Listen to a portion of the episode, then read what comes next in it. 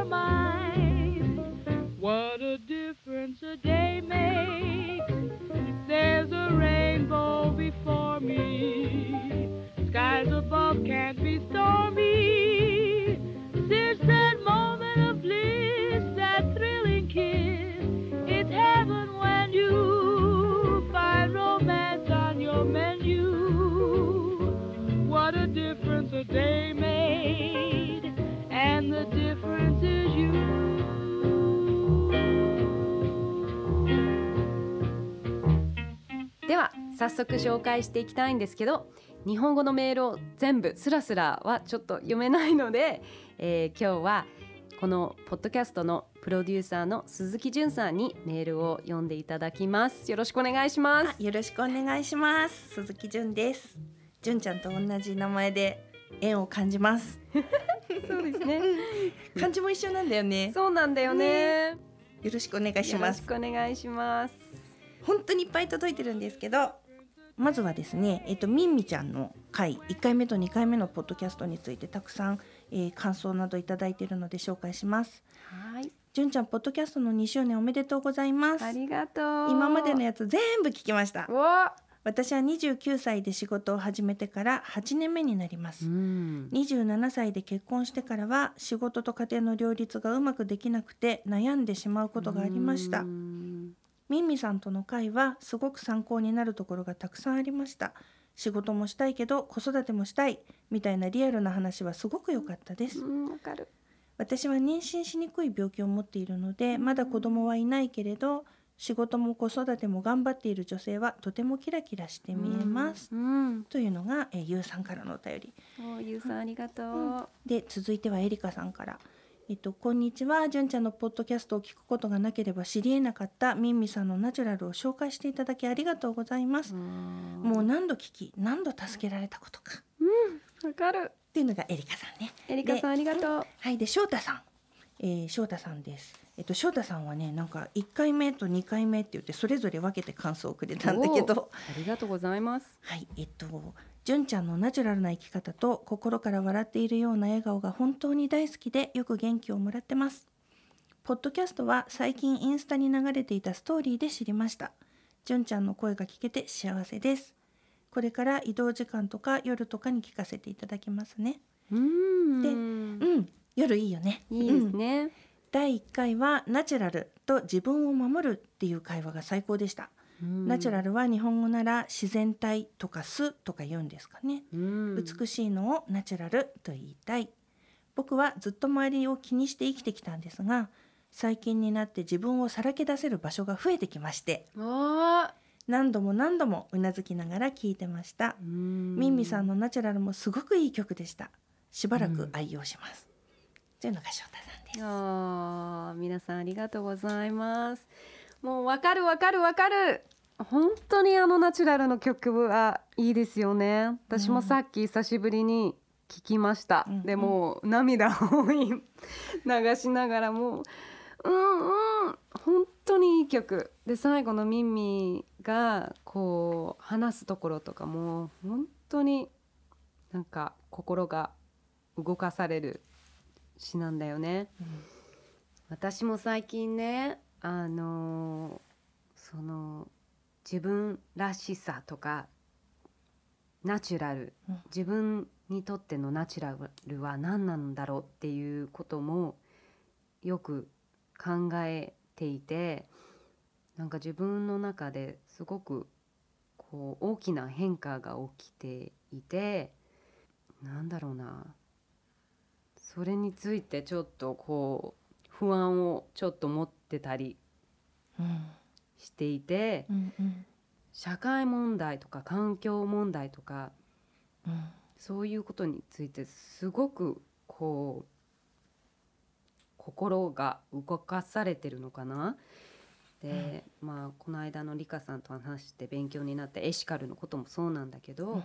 あとはうんアメリカ国境で起きてる問題だったりスーダンの話を聞いた時とかすっごくこう何かしたいっていう気持ちが強くてでも何ができるんだろうとかと思いまあ例えば私の、まあ、インスタグラムだけでもこうちょっとでも力になれたらなって思ってそのプラットフォームをそういうふうに利用していきたいなっていう気持ちがあって最近なんかそういうことについてインスタグラムにアップしてるんだけど、うんうん。なんかあるちょっとこう重い話でもセンシティブな話でもあるからなんかこうトゥーマッチなのかなとかこう人のことをやっぱりどうしても気にしちゃう、ああそっか。うんうんなんかネガティブな風に取られたらどうしようとか、うん。なんかそういうのを聞きたくないしって思われたらどうしようとか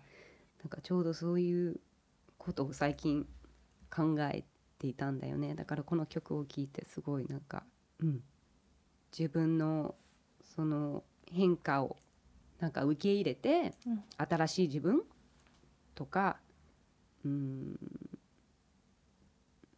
わかんない。そのままでいいのかな？わかんない。うん、でもナチュラルを聞くとそういう今の自分でいいんだなっていう勇気はもらうよね。そうね、うん。今は答えが出なくてもなんか先にその答えが出てくるとかなんかそんなこと言ってなかったっけ耳うん、言ってた。ううん。んね、だからやっぱり悩むこともすごく大事なのかもね。うん。悩みながらも進む。うんうんうん。そうね、うん、みんな一緒だねうん、本当だね。でもその耳の曲でみんな救われてると思うと本当にその曲を作ってくれてありがとうって本当に思ううん、本当だね。うん。じゃあ次のメールいこうか。ははいい、じゃあ次のメールもご紹介します。えっ、と今度はしょうこさん。えっ、と今まではアンドロイドのスマホだったので、インスタだけフォローさせていただいていましたが、iPad を購入したので 楽しみにしていたハートトゥーハートを聞き始めました。嬉しい。アンドロイドも聞けるんだよね。そうだ、うん。そうだよ、うん。アンドロイドも聞けるうんアプリをねで私も落とさなきゃいけないんだよね。そっかそっか、うんアンドロイドの人も聞いてください。リは何のアプリなのか私たちはわかるのかなでも、なんか多分いろいろあるんだよね。あそっかそっか、まあぜひうんアンドロイド持ちの方も聞けます、お願いします。はい、で、えーまだ全部は聞き終わってないのですが、ミンミさん、近藤まりえさん、ドド千春さん、水原希子さん、川北さん、渡つぐみさんのエピソードを聞き終えました。おーいっぱい聞いてくれてる。ありがとう。家に帰ってきて食事を作らないといけないのですが、気分が乗らないけど大好きな長谷川淳さんの声と考え方を知れると思うと食事を作る時間も楽しめるようになりましたよかった。モデルとして長谷川淳さんを偶然に見た10年以上前から好きでどこかであったんだね、ううん。んアナザースカイも見ていましたが雑誌だとなかなか人柄はわからないので、うん。このポッドキャストをすごく楽しんで聞いています。あー嬉しい。自分のいい面も悪い面も受け止めてそれを愛おしんでさらに成長する人になりたいので自分だけの知識では知り得なかっただろうことを番組を通じて知れたことに感謝しています。純ちゃんがおすすめしていた本は読んでみたいと思い Amazon のウィッシュリストに追加しましたたくさんの人からメールが届くと思うので自分がメールを書くことはただ単に自己満足かなと思いましたが 感謝して楽しく聞いたこと自分を成長させる Tip をじ番組からプレゼントしていただけたことに対してありがとうございますと伝えたかったので書きました。これからも楽しみにしていますおーありがとうございます。素敵なメッセージ。えっと何さんでしたっけ？翔子さんです。翔子さんありがとうございます。私もねポッドキャストを聞くあの家ごとをするときにポッドキャストを聞くのが好きであのよくそういう時に聞いてます。すごくなんかその何でもないことが楽しくなんかなる気がして、わうん、気持ちわかるわかると思った。移動中とかもすごくいいですし、うんぜひ皆さんもそういう時に聞いてみてください。じゃあ次を紹介します。はい、えー、と次はですね、えー、とちょっとお名前が書いてないんだけど、はい。純ちゃん大好きです。うん。私たちが見れるのは雑誌などの媒体を介してだけどそれらから垣間見れるどの純ちゃんも大好きです。ポッドキャストも何度も何度もリピートしてます2周年おめでとうございます。ありがとう。オープニングの音楽を聴くだけで心が落ち着きます。特にこんまりさんのを聞いた時はちょうど片付けをあ片付け方法を探している時でした。そしてあさってから片付け祭りを実践する計画をしているところです。おー。純ちゃんこれからも応援しています。ありがとうございます。ちょっとこのこんまりさんのこんまりさんの本を読んでくれたって言ってたんでね。あ、ぜひ感想を教えてほしい。そうだよね。明日片付けって言ってたもんね。あさってねあさってね。明後もうきっと終わったのか日な。うん。そうだね。ね。5月末のメールだから。ぜひぜひ、うん。どうだったかな？どうだったか教えてください。ぜひ。じゃあもう一つ。次はですね翔太郎さんからですこの度は2周年おめでとうございます。いつも純ちゃんのエピソードと声が好きで毎回ポッドキャストを楽しみにしています。ちなみにポッドキャストがきっかけでサラボーンさんの音楽も好きになりました。えー、とすサラボーンさんさっきのお名前なかった方もうんね、うん。音楽好きだって言ってくれて、うん。えっ、と「 What a Diff'rence a Day Made」っていう曲なんだよね。そうなんだよねね。この曲になるまでにも結構時間がかかったんだよね。すごく時間かかった。なんかピンとこない曲ばっかりでどうしようどうしようとか言ってなんか最後にこの曲が出てきてもう一一発でこれだっていう、うん、ね。すごくぴったりこのポッドキャストに、ね。どんな意味の歌なんだっけ？雨降りだったのが虹がかかって青空になるみたいなそういう歌詞なんですけどすごく素敵なんですよね。ねなんかん誰かの出会いで人生が変わるっていう歌だよね、うんうんとてもスイートなロマンチックでもある曲です。うんうん気に入ってもらって嬉しい。うん、嬉しい。あ、ごめんで続きね。はいえっ、とその翔太郎さんの続きです。でね好きなエピソードは特にドドさんとの会が好き。でうん何度も聞いてます。でえっ、とテーマのリクエストなんですけど、もしリクエストが叶うのであれば男性のファッションについて何か話してほしい。男性のファッション？もうシンプルイズベスト。以上。もう男性はもう白 T にデニムにもうシンプルな靴にもうそれだけ。そのユニフォームが私はすごくかっこいい。うん、わかる。そうね。ドドちゃんにそういう男性のこうファッションについて語ってもらおうかなじゃあ。ねいいね。ね。楽しそうだねはいじゃあ翔太郎さんありがとうございます。ああとね9月にハワイに行くのでおすすめの場所も聞きたいって。そうハワイ。うん。ぜひハワイ島に行ってほしいな。もし行ってなければその大自然を感じてマウナケアに行ってあの夕日を朝日もすごく素敵ですし夕日プラス、えー、と星空ツアーとかも本当に感動です。うん、あとは、えー、とボルケーノ国立公園もすっごく、あの素敵でドライブが楽しいです。ぜひハワイ島に遊びに行ってみてください。じゃあ続いては、えー、ミキさんのメールを紹介します。はい、えっとね、私は毎朝走りながら聞いてます。うんいいねポジティブ。うん、アガタさんの宇宙の話やこんまりさんのときめきの片付けの話や純ちゃんの質問がいいって、うん。うん、対談の内容が聞きやすくて心地よくて最高です。2020年にはオリンピックが開催されますので東京オリンピックが開催されるのでアスリートとの対談をぜひやってくださいって。あアスリート。うん。うんいいかも。うんうんミキさんもねハワイの話がもっと聞きたいってうんうんうんそして続いては、えっと、ハワイの人ねいっぱいいるんだよ。えっとねカリンさんカリンさんはいつも話をする声と笑い声で癒されています。ハワイには目に見えない存在がたくさんいるように感じます。純ちゃんが生活してみて感じるスピリチュアルな部分やハワイについて知りたい。うんあるスピリチュアルな部分。スピリチュアルな部分はちょっとわからないんですけどでもとにかくハワイにあるなんていうの独特なエネルギーはありますよね。うんあと島によってそのエネルエネルギーのこう感じが全然違うからそれもまた面白い。こうハワイ島はすごくこうなんか地に足つつくようなこうちょっとディープな深いエネルギー、でオアフは逆にちょっとライトでこう明るいエネルギー。でそうそうやってそれぞれ島の魅力が違うからなんかそれ自分が必要とするこうエネルギーに合わせてなんか島を選ぶのもすごくいいなって思います。マウイとかは？マウイはなんかちょうどハワイ島とオアフの間な気がする。なんか中間のうん。そっか。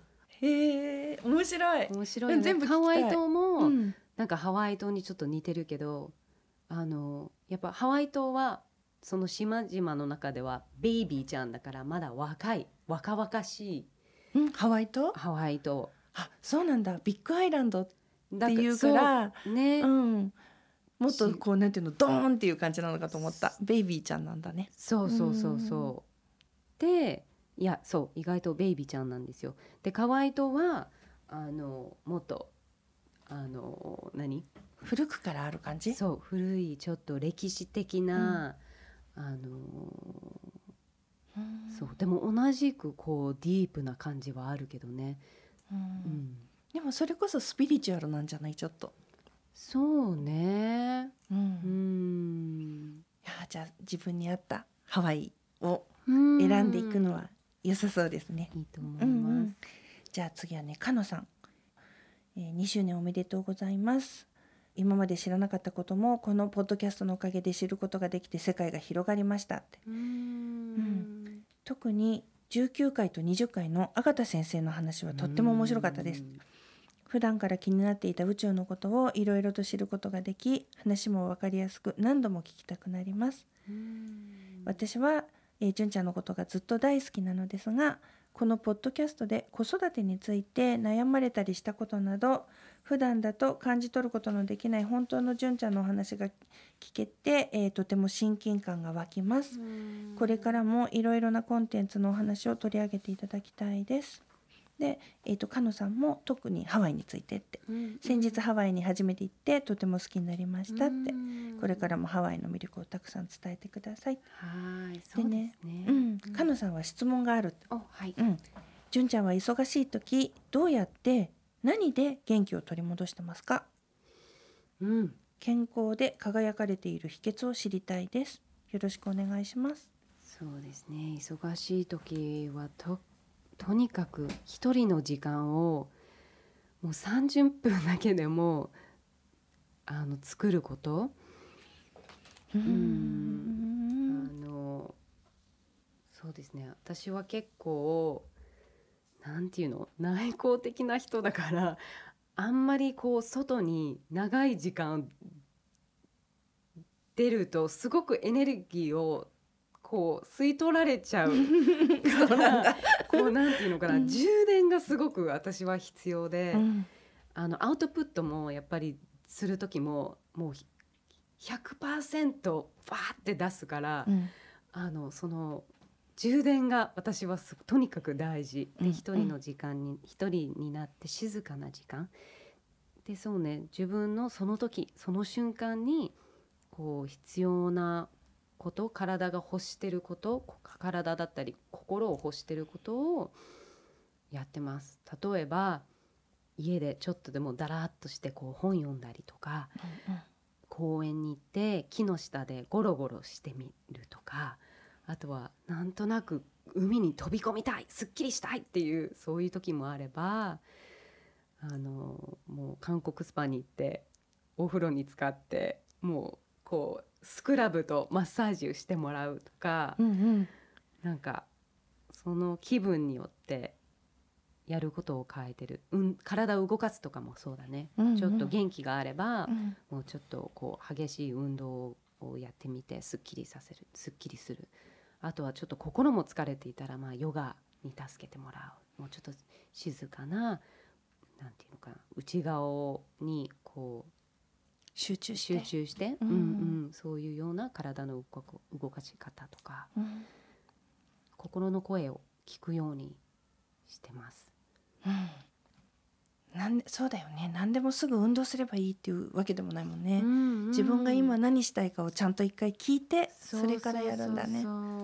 そうすればね30分でも違うかもね、うんね忙しい時にどうやったら効果的かっていうのは、ん。そういうことかもね。うそういうんことだね、うん。あと瞑想も私まだ続けてるんですけど、その TM うん。トランセンデンタルメディテーション朝と夕方、うん。結構それに救われることが多い。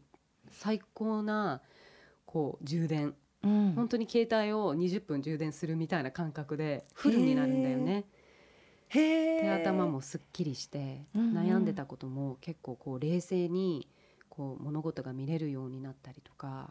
うんうんすごくいいですね。うん。瞑想もおすすめ。うん。ね、うん。かなさんいかがでしょうか？うん。じゃあ続いては美香さんの質問。はい、美香さん。美香さんね長谷順って言ってる長谷順長谷順です長谷順のアナザースカイやフォトブックのカウルベヒにも出てきた、うん懐かしいね懐かしい。ハワイのヒロについて詳しくどんなところか聞きたいですでおお、詳しく、なんだろうな。すっごく可愛い街ですよ。でも雨がよく降るの。だけど、うんローカルの人たちはね、それが全然ね、嫌いじゃないの。みんな雨が好き。でそうだから東京に出てきて雨降るとみんな「うわー雨だ」とかって言うんだけど私だけなんかすごい「はあ」ってちょっとこうほっとする落ち着く。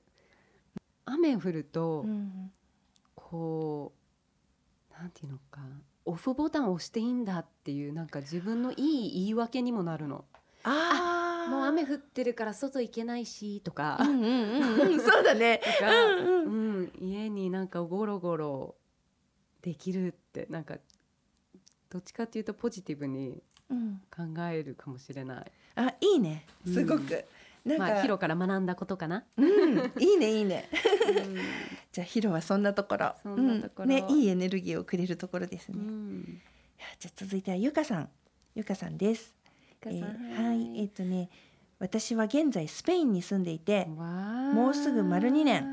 へーでもちろん楽しい時もありますが文化や習慣の違いでストレスを感じることもしばしば。うんうん。早く慣れてもっともっと楽しく生活できるようになれたらいいなと思ってまうすん。そこで純ちゃんに質問。はい。ハワイから日本に移住された時うん。生活に慣れるためにどんなことに一番苦労しましたか？あー私もね2年はずーっとなんかなれなかったな。すごく辛かったです。毎日帰りたいと泣いてた。すごい暗い話かもしれないけど、うん。お部屋にカレンダーがあったんですよ。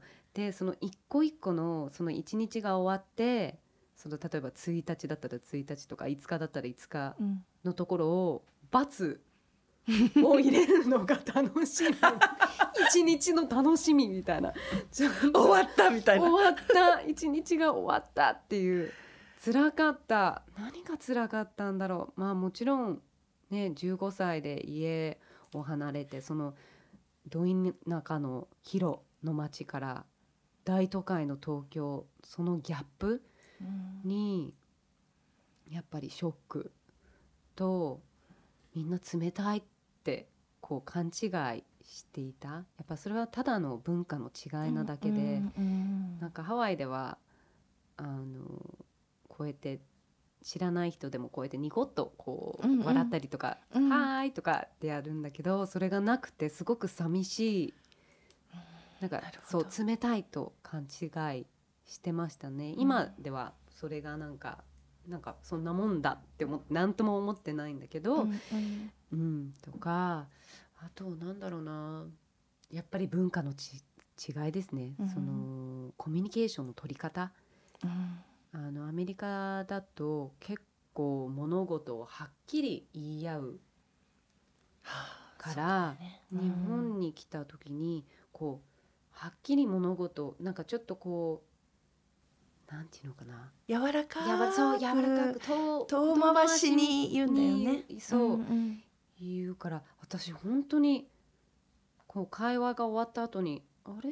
何の話だったんだろうとか 何を言いたかったんだろうって、うんハテナマークが多かったんだけどそうねだからあの空気を読むうん。ことを学びました日本に来て、うん、空気を読んで、あこの人はこういうことを伝えあの伝えたいのかなとか、うん、だからうんいい意味でそのマッスルが鍛えられました。うんううん。んねえなそれがいいかどうかはまたなんていうのうん。あのはっきり言わないことがいいか悪いかっていうのはまた別にして、ね。でもその国の文化っていうのがあるもんね。そうそうあるある。うん。うん。そうだよね。だからそれを受け入れて、そのすごく、うん、うん。そうね。ゆかさんもすねそのスペインにいるから違うとこね違うことがいっぱいあるのかもしれないね。ねえうん。でもその分世界は広がるよね。こう、うん。心も大きくなるし、うん。思いやりの気持ちとかも深まるし、うんうん。すごくとてもいい人生経験だと思います。でももうそろそろ楽しみもねいっぱい増えていって多分出会いとかも増えていって、ううんんうんどんどん楽しくなっていけたらなと思います。うん頑張ってくださいね。うん純ちゃんも応援してます。うん えっとねゆかさんの今後聞いてみたいトピックは食心理学旅行だって。食心理学って何？心理学ってサイコロジーかな。おもう大好き。私もそういうのをやりたい。ね、うんうんうんなんか企画考えてみようね。あとす三つ目はなんだっけ？旅行。旅行。うんん旅行はね後でまた他の人たちからも来てたから後でゆっくり話そうオッ。ケーうん。えっと続いてはえっとあこの人もお名前がないんだけど、はい M ミックス三十八さんはいかな。うん。ムミックスさん。はい。えっとね2周年おめでとう。ありがとうえっと毎回ナチュラルに生きるじゅんさんにぴったりのテーマで私もとてもいいインスピレーションを受けています。この先取り扱ってほしいテーマはオーガニック食品について。そもそもオーガニックとは何だっていうこととか無農薬とはっていうなんだっていうところから今の時代も農薬は本当に危険なのか人や環境にどんな影響を与えるのかそういうことが知りたいです、うん。ということです。うん。そうですね。ちょっとオーガニック専門なんかリカさんはまあエシカルみたいな感じで、オーガニックをの専門家がね。専門家みたいなのね。方いらっしゃるのかな？ねいらっしゃるでししょう。ね調べ調べてみよう、てみます。うん。私もすごく興味のある話なので、うん、まだね nice idea です。たくさんいるんだ。えっとねオーガニック聞きたいという方、うんえっと沙織さん。えっ、とねあ沙織さんもインスタを見てポッドキャストを聞くようになったっうんありがてとうございます。うん、全今後ぜひ聞きたいことはオーガニックのこと、はい。ベジタリアンビーガンうん。あと体型、マインド維持のこと、体うん験マインド維持。うん、ハワイのおすすめ、うん。ね、さっきもおすすめははい。聞きました、えー、とあとは、まあ、純ちゃんの考え方や専門家の方のお話が聞きたいですっていうことなのね、嬉しいみんな専門家が、ね。なんか興味持ってくれるのは、本当だね。本ね当本当。あで次もねあかねさん。えっ、とねあかねさんはえっ、と普段は、えー大好きな地元でカフェを営業し、えっとね、地元は野沢温泉のようですよ。春から秋まで自分の家の畑を無農薬で有機野菜や花を栽培しています。素敵、うん、以前テレビの番組で純ちゃんがオーガニックにハマっていることを知り私もさらにオーガニックについて興味を持ちました、まあ、私が住んでいるとこは村がつくほどど田舎ですがって、うん。えっと毎年冬には海外のお客様がたくさん来るんですって。で多い観光地で私も仲良くなった人に会いに毎年海外へ行きますいいねいいね。素敵、うん、で、えっと、向こうでは海外では日本にはないオーガニックの商品やうんうん。お店があって、オーガニックが当たり前な環境をすごく羨ましく思います。うんわかる、うん。で日本は少しずつオーガニックへの意識は上がっていますが、えっとまあ、オーガニックの良さや必要さをもっと知りたいです。あうん、でね話は変わりますがって。ーうん。以前純ちゃんがカリフォルニアへ行った番組でアリス・ウォータースに会ったのを見て、うんうんうん。彼女にすごく興味を持つようになりました、その後、えー、とアリスの学校の庭の椅子などを作った人がうん。私の店に来てへ いろんな話をして彼らに出会えてすごく嬉しかったってことがありましたって、いうん。いつか私もアリスのお店に行くことが夢ですあもうぜひ、うん。あのレストランは本当に美味しい。シェパニーズ？シェパニーズ。そうだよね。シェパニーズ。うん。あのねシェパニーズといえばもう一枚来ています、はい。うん、カリンさん。かりんさん、うん、えっ、とどの回も素敵でしたが特に私はこんまりさんと野村ゆりさん、うん料理の話だよね。うん。そして末吉里香さんのお話がお気に入りです、うん。こんまりさんの本は日本で読んでい日本語で読んでいてうん。実践しとても心がすっきりしたのを覚えています。純ちゃんは英語の本を読んでいたので私も英語の本を読むのをトライしてみています。英語の漫画から読み始めてます。すごい、うん、でねこの野村ゆりさんのお話はうん。料理についてでしたよね。ってはい。野村さんの柔らかい声に加えて素材を大切にする話うん。お野菜だけでしっかり出汁が取れるんだよっていうところが印象的でした。うん、この回を聞いてイートリップってあのゆりちゃんのレストランですね、うんうんイートリップへも去年の誕生日へディナーへ行きました。とても心地いい空間でした。お料理もとても美味しくいただきました。そして今年の誕生日えっとね5月30日だったんだって、えーうん、今年の誕生日。うん純ちゃんと約1週間違いですって。えー、とそ誕生日は30歳という自分の中でまた新しいステージへ上がる記念にうん。念願のシェパニーズに行きますもう行って行ってるもう行ねったのかな？ねもう行ったね5月30日だからすごい。うん、図書館でアリス・ウォータースさんの本を借りてゆっくり読んでいますがうん。まだ私にはハードルが高いです。コンプリートできるように頑張ります。そして末吉里香さんのエシカルについてのお話はとても興味深かったです、うんうんまず彼女がミステリーハンターだったことで、うんさらにこの話に興味を持ちました、うんうんうん私も実は小さな頃世界不思議発見のミステリーハンターになるのが密かな夢でしたので、へー憧れの職業を経て今のお仕事が関連づいた内容だったのでとてもインパクトがありました、ううん。ん私はまだフェアトレード商品をそんなに買えてませんって。うん。大学時代にスターバックスでアルバイトをしていた時スターバックスでは当時毎月21日がカフェエスティマブレンドっていうフェアトレード商品のコーヒーを提供する日だったので、うん、今はどうか分かりませんって書いてある、うんうんうんがあのそのコーヒー豆をよく買っていました、へうん、ーこれからも、えっと、街で買い物する時注目していきたいと思います、うん。今実はカリフォルニアに住んでいるのでだからシェパニーズなんだね。うん。住んでるんだ。ねいいね。フェアトレード商品が日本よりも多いかなって書いてある、るであと今語学学校へ通ってます。いろんな国の方々と触れ合う機会があり日本のことを伝えたり知ってもらう機会があるのであ機会があるのですがあまりうまく英語で説明できないのが悔しいです。練習あるのみなのですがって。海外の方から見て日本のいいところ悪いところって何だろう？と日々考えるようになりました。日本人なのにうまく日本のことを説明できないって知らないって罪だなとつくづく思います。純ちゃんのポッドキャストを聞いて純ちゃんの知りたいという貪欲さに私も勇気をもらいいろんなことに挑戦していきたいと考えられるようになりました。本当にありがとうございます。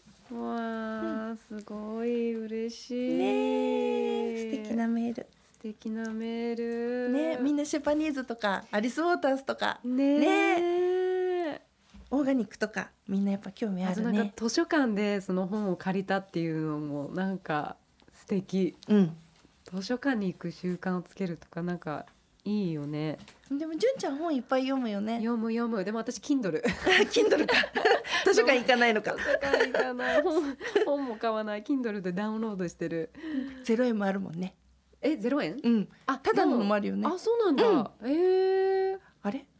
そうなんだ、うん。あそういうパッケージみたいなのなんか入らなきゃいけないんだよね。あそう。違う？あわかんない。そうなのかな？あごめん余計なこと言っちゃっ 知らないただけかもしれない。うんわかんない。でもちょっと私がアマゾンのあれに入ってるからかも。あー、そっかそっか、うんうん、じゃあごめんね。変な違う話しちゃった。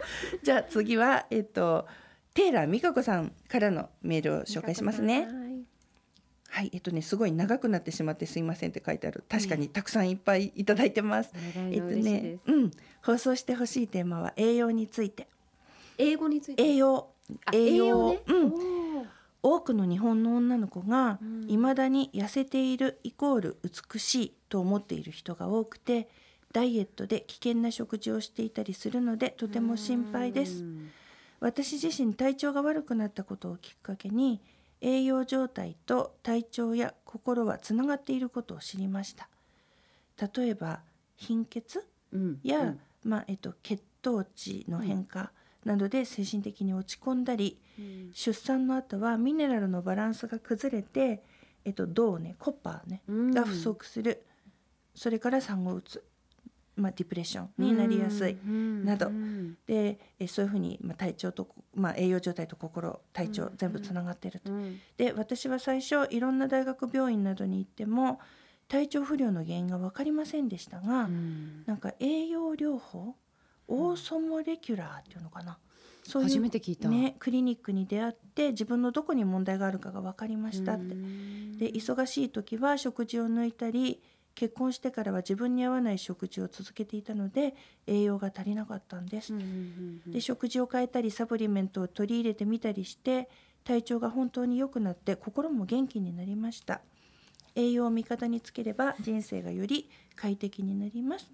You are what you eat って書いてある、うん。まさに。うん、で純ちゃんに健康であることが美しさの基本だっていうことをみんなに伝えてもらいたい、と書いてあります。うん。うんそうですね。でも私も食事を変えて本当にこう体が変わって体も心もやっぱりすごいつながってるなと感じたしあのーそうだね。私はでもなんか面白い話なんですけど私はその20代の頃結構こうパンとしてたんですよ体が。うんうんでもそれがすごくこうまあもっと昔はうん。すごく痩せててそれがコンプレックスだったんですねずーっと。まあ、うん日本だとね痩せてる方が綺麗って言われるんですけどアメリカでそあの育ったのでうん。あの痩せてるイコール綺麗っていう感じじゃなくて逆になんかかわいそうな目で見られたりとか食べてんの？とかなんかすごい 傷つくね。すごい傷ついてだから食べても太らない体質？うん。でそれがすごくコンプレックスで20代の頃うん。日本に来てあのあまりにも日本の美味しいご飯焼肉とかラーメンとか 餃子とかみたいなのを知ってすごい食べ始めたんですよ、うんうん。ジャンクなものを、うんうん。そしたら見事に太ったんですよ。それが嬉しくて やっとなんかこう肉がついたって思ってでなおさら見てくれてるなんかあの読者だったりその純ちゃんの健康的な体が好きみたいなことまで言われてうんうんたんだけど実は不健康だったっていうこと ラーメンだったからか。そうめちゃくちゃむくんだり、うんうん。お腹が張ったり常にこう眠い。エネルギーがない。っていう。でもそれがなんかもう普通になって何もなんか自分が不健康って思ったこともなかったんだけど、うんうん。なんかの血の検査取った時に、あの友達3人で行ったんだよね沖縄のどこかで。うんうん。で 沖縄で血を取ったの？そう。なんかそういうクリニック のところに行ってうん。血を取ってうん。その健康の状態を見るみたいなのをやってうん。でみんなはもう私は健康的なこうイメージのキャラクターみたいになってたじゃない、うんうん。みんなからしたら。うんうん。だから純ちゃん絶対綺麗だよサラサラだよねとかって言いながら、うんうん。私もそうだろうねとかって思いながらやってる。一番ドロドロで。そうだったんだ。と思ってショックを受けてうん。まあそっからまあこう日にちが経ち、まあ、ヨガに出会ったとのがまあきっかけなんだけど、うん。ヨガでそうこう気持ちよく体を動かしてその後にやっぱりこう欲すものが変わり始めてなんかせっかく体が軽くて気持ちいいのにそそこになんかジャンクなもの入れたいって初めてあのだから我慢じゃなくて本当に思うようになって、あ入れたくないってね。入れたくないってうんうんうん。体がなんか違うって言い始めたのかな？うんうん。でクリーンなものを取り入れるようになったらそのむくみだったりうん。あのそのついつも疲れてる感じうんうん。いつも眠いとかそういうのもあのなくなっておお腹の張りとかそういうのもなくなって、うんうん。だからそのなんていうのかな？痩せてる太ってるとかやっぱり体人のそのもともとのうん。体質はそこは違う。だから体重計じゃないと思う。うん。だから私はやっぱりもともと痩せてる人。うんうん。だからあのそうそれをややっと受け入れるようになったかなってうん。時間かかったけど、ううん。んなるほど。だからそう痩せてるから健康不健康とかちょっとお肉がついている体型うんだから健康不健康とも言えない。そうだよね。うん血がなんていうの痩せてたってドロドロの時あるんだもんね。そういうことだよね。そうそうそううん。見たそうそう目や体重とは違うってことだよね。なとうん中身だね。ダイエットもなんかいろいろねやったりとかしてきたけど、ん。そういうのもやっぱり違うなって思って。ひなんかその自分に合った自分の体に合って自分のライフスタイルに合うう食事生活をこうやっぱりサステイナブルじゃないと意味がない。ずっとやっぱりそれを続けることが大事で、厳しすぎるとやっぱり結局続けられない、確かに。でこうなんて言うんだっけ？なんだろう。リバウンド？あ。しやすくなったりとか、うんする。かそうからダイエットうん。も何なのかなと。あそうだよね。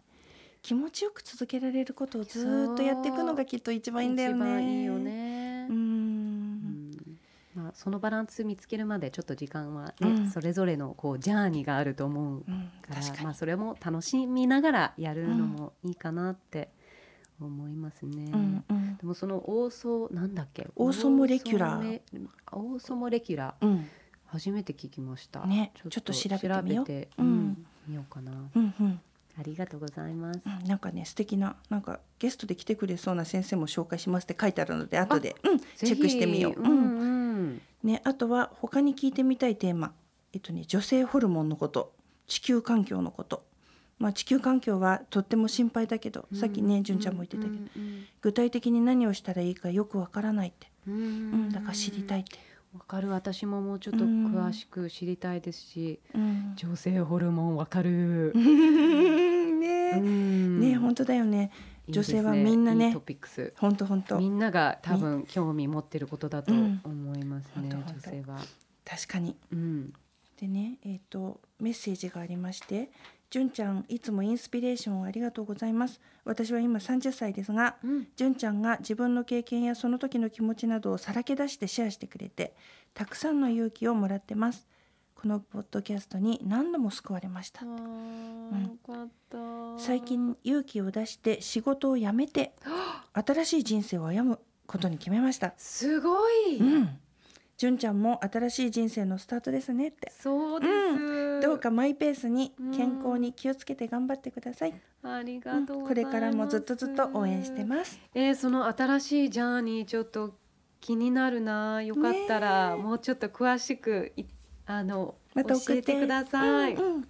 ね待ってます。うん。すごい。勇気あるなそれは、ね仕事を辞めるって大きなことだよね。大きなこと、うん。ん。また聞かせてください。ぜひ。うん。じゃあ続いてはえっ、と千夏さんから。千夏さんうん。はい、純ちゃんのポッドキャストいつも楽しみに聞いてます。もう同じのを30回ずつくらい聞いてます。すごい。で今回の質問に答えてくれるこの回特にすっごく楽しみにしてます。早く聞きたいなって私の質問です。純ちゃんはどうしてもイライラしたり悲しくてたまらなくなったり不安でたまらない時はどうやって解決してますか？うん。わああるそういう時。うん。どうしてる？まさにそういうあの時期があの 終えたばっかりで 本当にうんあの孤独うんな時間ですよねそういう時って。なんかうん一人なんじゃないかなって思いがち、うん。うん、でもそうだね。でもそれも私瞑想にすごく救われましたね。やっぱり心のいこう感情がやっぱり強すぎていろんな気持ちがもう湧いてうんあの落ち着きがないことも寝れないとか食べれないとか、そういうことも本当に多かったんだけど、うん。うん。唯一その瞑想をやって心をこう静かにさせる唯一の時間でしたね。だからそこを大切に毎日あの続けました。あとはうんとそうですね本当に仲のいい友達周りの人たちにあの親友で親友ですね、あにあの相談してあの救われたりうんしましたね。うん友達大事だよね。友達大事ですね。うんでもそこもね私やっぱり悩んだり悲しんだりすごく落ち込んだりしてると人に会いたくなくなるんだよね。だから引きこもることが多いくて、まあ、そういう時間も必要なのは必要だと思うけど、うん。結構私無理やり人にこう仲のいい人たち無理やり自分をちょっとプッシュしなきゃいけない時もあった。あ無理にでも会いに行くっていう。でも会いに行く、やっぱりためになるうんうん。とか、うん、そうだよね。ずっといない方がいいんじゃないかなって家の中にずっとっていうか、まあ、自分の中に一人でこもんない方がいいんじゃないかなって思う瞬間あるよね、ん。そうしてた方が今は楽なんだけど、うん。でもやっぱり誰かに会おうかなとかね、うんうんうん、そうそうそう、やっぱりそうん。の、うん、出すこと、うん。その言葉に出すこともすごくあのセラピーとしてもうん。あのいいんですよね。口に出すだけでも。うん答えがなくても、うんため込まないで、そうだようね、んまあ答えなんてすぐ出ないことってたくさんあるよね。うん。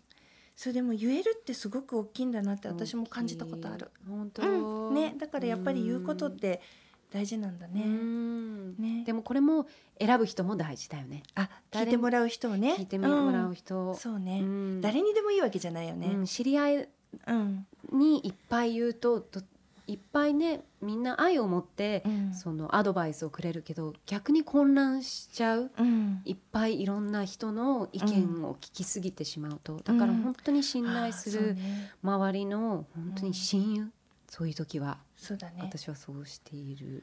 あと日本ではあんまりこう、ほらそういうのを大っぴらに言わないことも多いけどセラピストでうん。すごく自分に合ったセラピストを見つけるのもいいよね。あもうそれそれそれ、私、うんあの2年前にうん。初めてセラピストに会って、ちょっといくつかあってやっぱりあのちょっとあ合わい、ないなっていう人もいました。うんだけどあの探してるうちに本当にしっくりぴったりあの自分のこう考え方だったりあのそうねに合う人に会ったら本当に人生変わりました。うん。大きい、まあプロに頼むのもいいですね。もちろんその親友もあれなんですけど、うんプロっていうのはまたレベルが違う、うんうん。そうなんだよね、うん。大きくこう見てくれるし、うん。あの、うん。導いてくれるよね。そう、うん。あと大体その今こう出てるこのこうざわざわ感とか、うんうん。そのストレスとか、うん。あのショックだったり怒りだったり、うん。そういうイライラだったり、うん。大体こう根っこの部分があるんですよね。うんうんで大体それって大昔の話、うん今の話だと勘違いして大昔の話から来てるんだっていうのを、あの結構セラピーで教えてくれるんだよね。うんうんそれはすごい面白かった。あそこかみたいのあるの？そこなの？みたいな。でもそれをやっと分かったことでうんリリースできる。あやっとリリースできることも多かったーし、うん。この新しい人生うん。生まれ変わりうん。のこの最高なチャンスに、いい風にそのもう一回なんていうのかリピートが来ないようにそうだね。いろいろ学んでうん。クリアしていくと、うん。うん、これから先にとってもうんいい。そうだよね。うん。だからいくつになってもネバートゥーレイトだから。Never too late、ね。本本当だよね。だからなんかこううん自分をこうクリアにしていくにはうん。本当その友達セラピーいろいろ方法あるいよね。ろいろ方法ある、うん。体を動か動かすでもいいし、うん。なんかいろんな方法がありますね。うん。ね。はい。千夏さんありがとうございました。うん。頑張ってください。ねじゃあ次綾野さんの質問。綾野さん、うん。はい。えっ、とえっとねドドさんのポッドキャストが大好きでうん。救われていますって。うん。子育てで行き詰まると必ず聞いてます。もう何度聞いたかわからないほどです。ありがとうございますで純ちゃんのあの三級さんね。三級さんに、ザ・シークレットっていう本だね。ロン,、うんうんうん。ロンダ・バーンの本だよね、うん。が映っているのが見えました。純ちゃんにとっての引き寄せや潜在意識の活用法潜在意識、うん潜在意識ってなんていうのかな？ディープなうんうん。あのコンシャスうん、コンシャス、うん、の活用法どうやって使ってるかを聞かせてほしいって。難しいな質問。まあでも引き寄せはあれはパワフル。あれは本当にうん。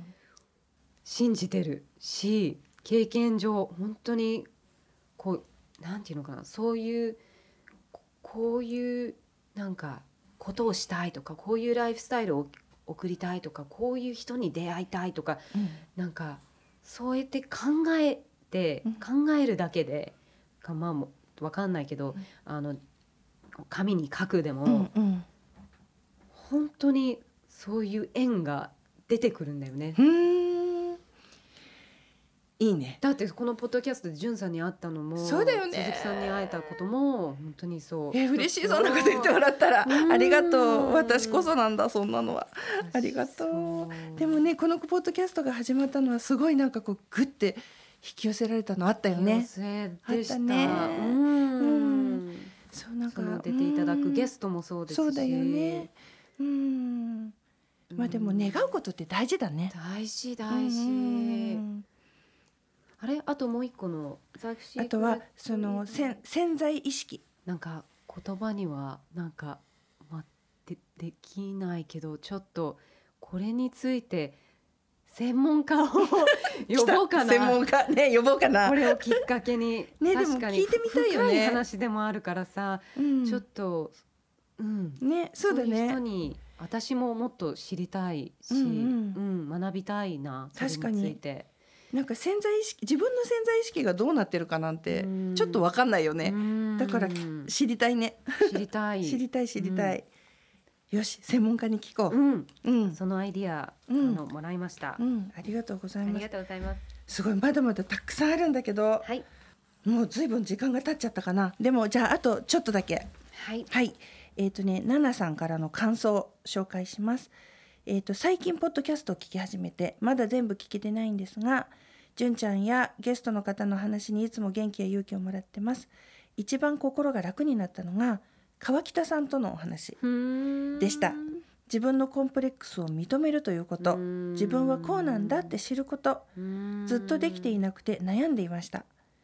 今主人の仕事の都合でアメリカに引っ越してきて妊娠3ヶ月ですめでとうございます、で結婚も妊娠も自分が望んですごく幸せなことだったはずなのに、うんうんうん。まあ、つわりがひどくて何もできない自分に毎日自己嫌悪を感じていました、で主人はとても優しい人で仕事が終わって疲れて帰ってくるのに家のことを全部やってくれて、まあ、私が貧血になってしまうためシャワーまで手伝ってくれます。素敵、うんでもねなんかずっと自分に自信がないので、うん。主人がこんなにしてくれるのは私が怖いからだと思ってました。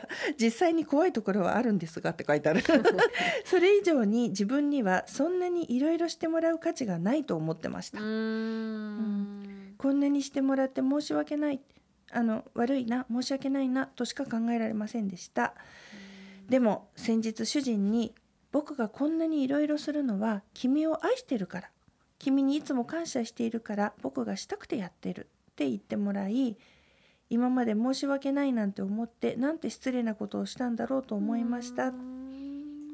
今まで自分を受け入れるっていうのは自分のことを全部好きになることだと思っていました。それができなくてすごく辛くて自分がお腹の中のこの子を幸せにしてあげられるのかなと不安になったりもしました。でも純ちゃんと川北さんのお話を聞いてコンプレックスを受け入れるっていうのはただああ私のコンプレックスはこれなんだって知ることなのかなもっと自分を知ることなのかなと思ったら不思議とすっと楽になってあうん、主人が私のことをそうやって受け入れてくれることにも気づけました。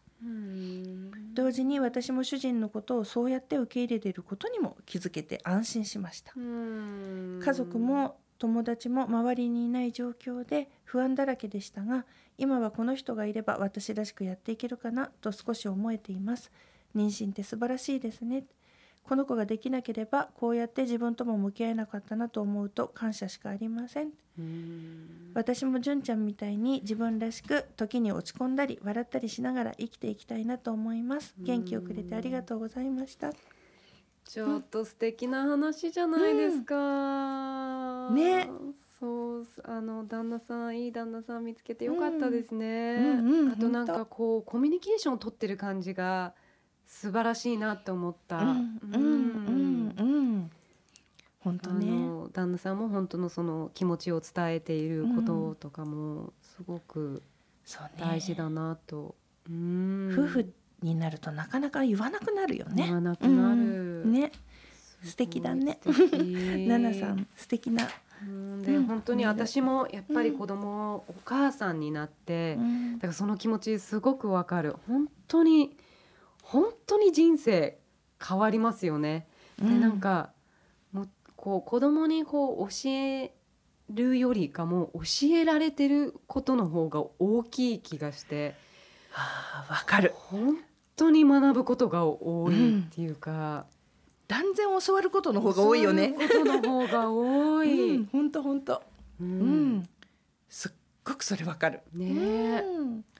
ねえナナさんもそういう感覚があるんだね今。ううん。んね。えもう3ヶ月だから今4ヶ月5ヶ月ぐらいかな。座り、もうちょっと楽になってきた頃かな、だといいけど、ね3ヶ辛いよ月あたり一番辛いよね。辛い。ね。うん。ねね良くなってますように。ねナナさんありがとうございました。でねじゃああとアンナさん。えっ、とどうしようもなく落ち込んだ時純ちゃんの写真集だったり DVD だったりを見て元気をもらってますって 何よりもポジティブな気持ちになれます。いつもありがとうって。これからもポッドキャスト楽しみにしています。ありがとうございます。うん、でね別のアンナさんから。お。アンナさん2連発。えっとね純ちゃんのことが好きでポッドキャストに出会いいつも聞いてます。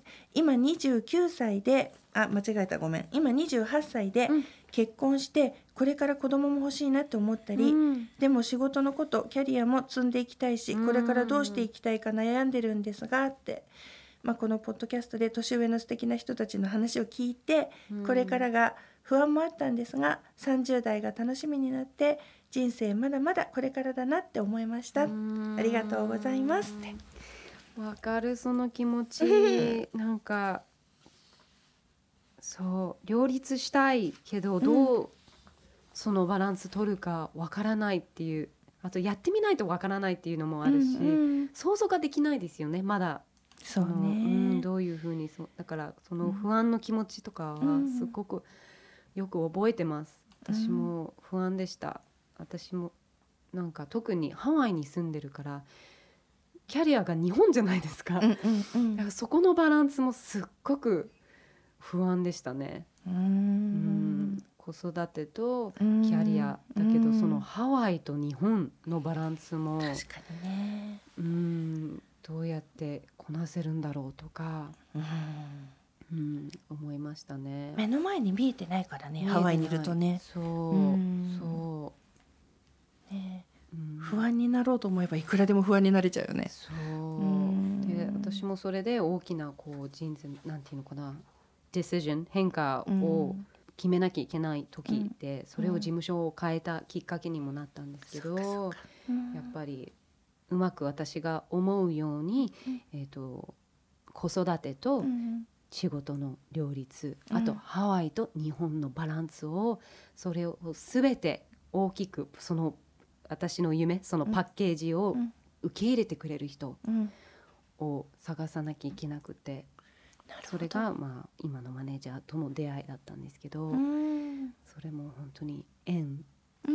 うん引き寄せだね。引。き寄せ。うん。うん多分心の中では何かがこう違和感を感じていて、うんそれが必要って分かってたけど、うん。やっぱり自分のなんかそれこそ前の話の価値観の話に戻るけど、そんなわがままなことそんななんか大きななんか怖いことなんかできないんじゃないかなっていう声も頭の中にあったりなんかどうなるかわからないじゃないですか、うん。そんな、うん。あの事務所を変え変わったところでっていう。んだけどそこはもう本当に心の声を信じて勇気を出してその一歩を踏みました。でも結果良かったです。うんうん。よかった。うん。なんかいいね。ねうん。どんどんこうなんていうのかな。頑張ったことが形になってるね。そうなってる。うん。本当に。ね。うん。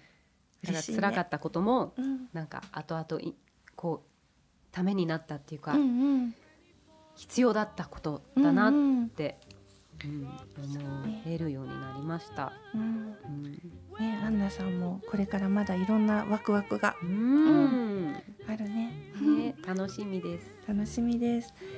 いや今紹介してきたけどまだまだたくさんあるね。まだまだあるんですね。うんわあ、えっ、とこれは次回にとっておきますね。たくさんのメッセージありがとうございました。There's a rainbow before me. Skies above can't be stormy. Glenwood Heart to Heart 長谷川淳がお送りしました。See you next time. It's heaven when you find romance on your menu. What a difference a day made, and the difference